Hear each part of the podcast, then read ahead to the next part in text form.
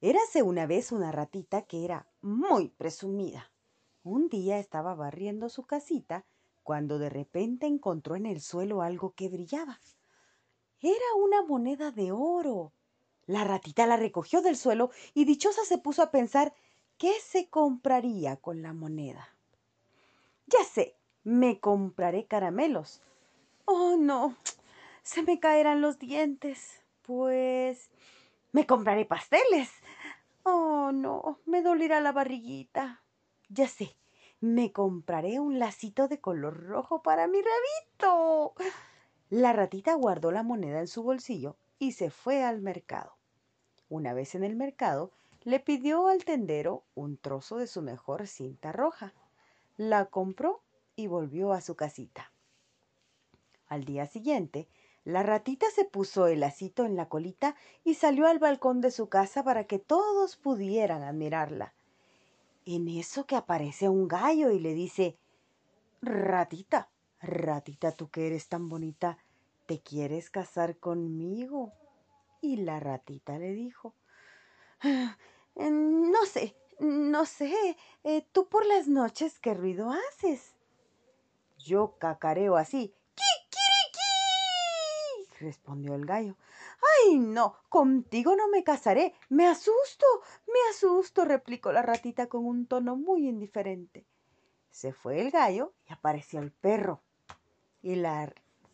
y el perro le dijo, Ratita, ratita, tú que eres tan bonita, ¿te quieres casar conmigo?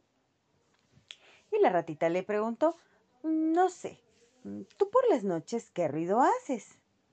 Yo ladro así, respondió el perro. ¡Ay, no! Contigo no me casaré. Me asusto, me asusto, replicó la ratita sin ni siquiera mirarlo. Se fue el perro y apareció el cerdo. Ratita, ratita, tú que eres tan bonita, ¿te casarías conmigo? ¿Y tú qué ruido haces por las noches? Yo gruño así respondió el cerdo. Ay, no, contigo no me casaré. Me asusto, dijo la ratita con mucho desagrado. El cerdo desaparece por donde vino. Salud, mi amor. Salud, mi amor. El cerdo desaparece por donde vino.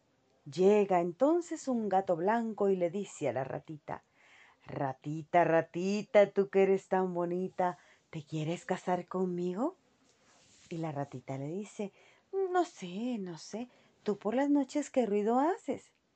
Yo maullo así. Miau. Miau. respondió el gato con un maullido muy dulce. ¡Ay, sí! Contigo me casaré.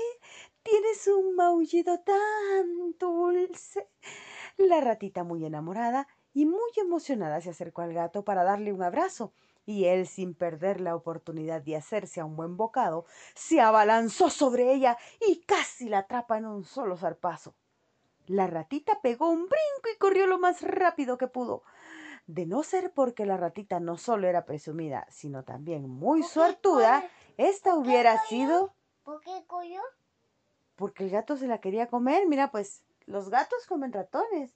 Entonces dice, escucha, la ratita muy emocionada se acercó al gato para darle un abrazo, y él, sin perder la oportunidad de hacerse a un buen bocado, se abalanzó sobre ella y casi la atrapa de un zarpazo. La ratita pegó un brinco y corrió lo más rápido que pudo. De no ser porque la ratita no solo era presumida, sino también muy suertuda, esta hubiera sido una triste historia. Y colorín colorado, este cuento se ha acabado. En la granja había un gran alboroto. Los polluelos de mamá pata estaban rompiendo el cascarón. Uno a uno comenzaron a salir. Mamá pata estaba tan emocionada con sus adorables patitos que no notó que uno de sus huevos, el más grande de todos, permanecía intacto. A las pocas horas, el último huevo comenzó a romperse. Mamá Pata, todos los polluelos y los animales de la granja se encontraban a la expectativa de conocer al pequeño que trataba en nacer. De repente, del cascarón salió un patito muy alegre. Cuando todos lo vieron se quedaron sorprendidos. Este patito no era pequeño ni amarillo, y tampoco estaba cubierto de suaves plumas. Este patito era grande, gris, y en vez del esperado graznido, cada vez que hablaba sonaba como una corneta vieja. Aunque nadie dijo nada, todos pensaron lo mismo. Este patito es demasiado feo.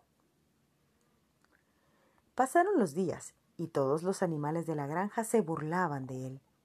El patito feo se sintió muy triste y una noche escapó de la granja para buscar un nuevo hogar. El patito feo recorrió la profundidad del bosque y cuando estaba a punto de darse por vencido, encontró el hogar de una humilde anciana que vivía con una gata y una gallina. El patito se quedó con ellos durante un tiempo, pero como no estaba contento, pronto se fue. Al llegar el invierno, el pobre patito feo casi se congela. Afortunadamente, un campesino lo llevó a su casa a vivir con su esposa e hijos.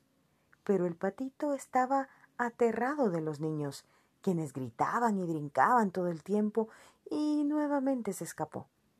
Pasado el invierno, en un estanque pantanoso.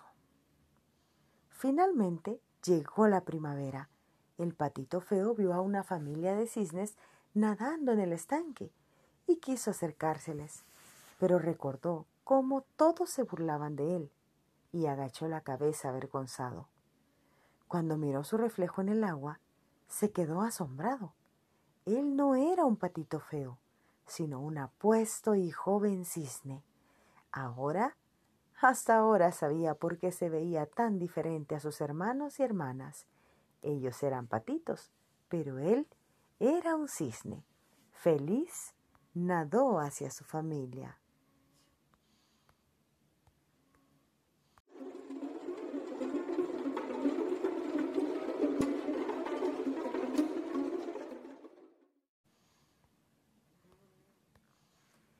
En una ciudad muy remota vivía un emperador cuyo único interés en la vida era vestirse con ropa de moda.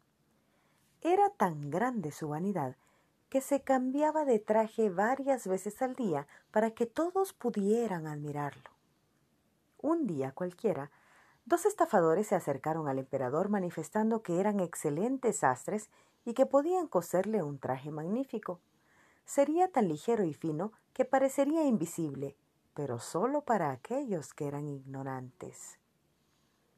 El emperador estaba muy emocionado de contar con un traje que le permitiera saber cuáles de sus funcionarios eran aptos de los cargos que ocupaban, y ordenó a los supuestos sastres comenzar su trabajo de inmediato, pagándoles una enorme suma de dinero.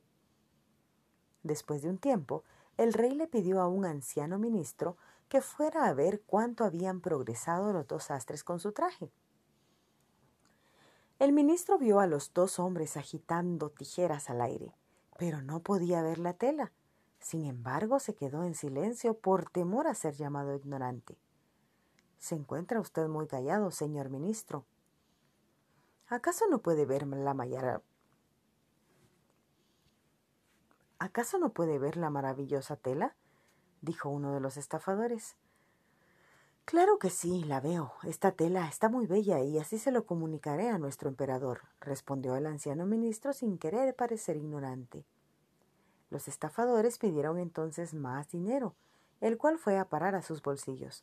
No gastaron ni en un trozo de hilo y continuaron trabajando en las máquinas vacías.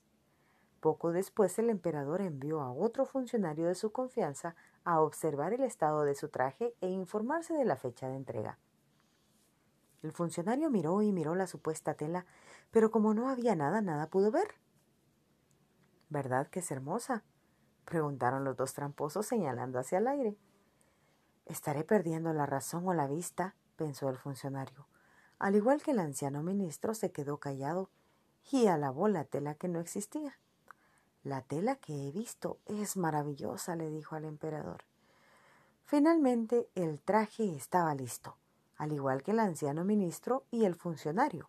El emperador no podía ver nada, pero tampoco quería parecer ignorante, de modo que admiró el supuesto traje y agradeció a los sastres quienes maliciosamente le dijeron Señor emperador, su traje nuevo es tan digno de admiración que debe lucirlo frente a todos. Feliz con los halagos, el emperador desfiló con su traje nuevo por la calle principal. La gente podía ver al emperador desnudo, pero nadie lo admitía por temor a ser considerado ignorante. Así que el emperador siguió caminando. Todos elogiaron la tela invisible, sus colores y maravillosos patrones. El emperador estaba muy complacido hasta que por fin un niño gritó El emperador está desnudo. Fue entonces que todos comenzaron a reír y a murmurar. Muy pronto gritaron El emperador está desnudo. El emperador no lleva nada. El emperador repentinamente se dio cuenta de que tenían razón, pero pensó para sí mismo Ahora debo seguir fingiendo hasta el final, o pareceré aún más ignorante. Fue así que el emperador siguió caminando airoso mientras la multitud reía a carcajadas.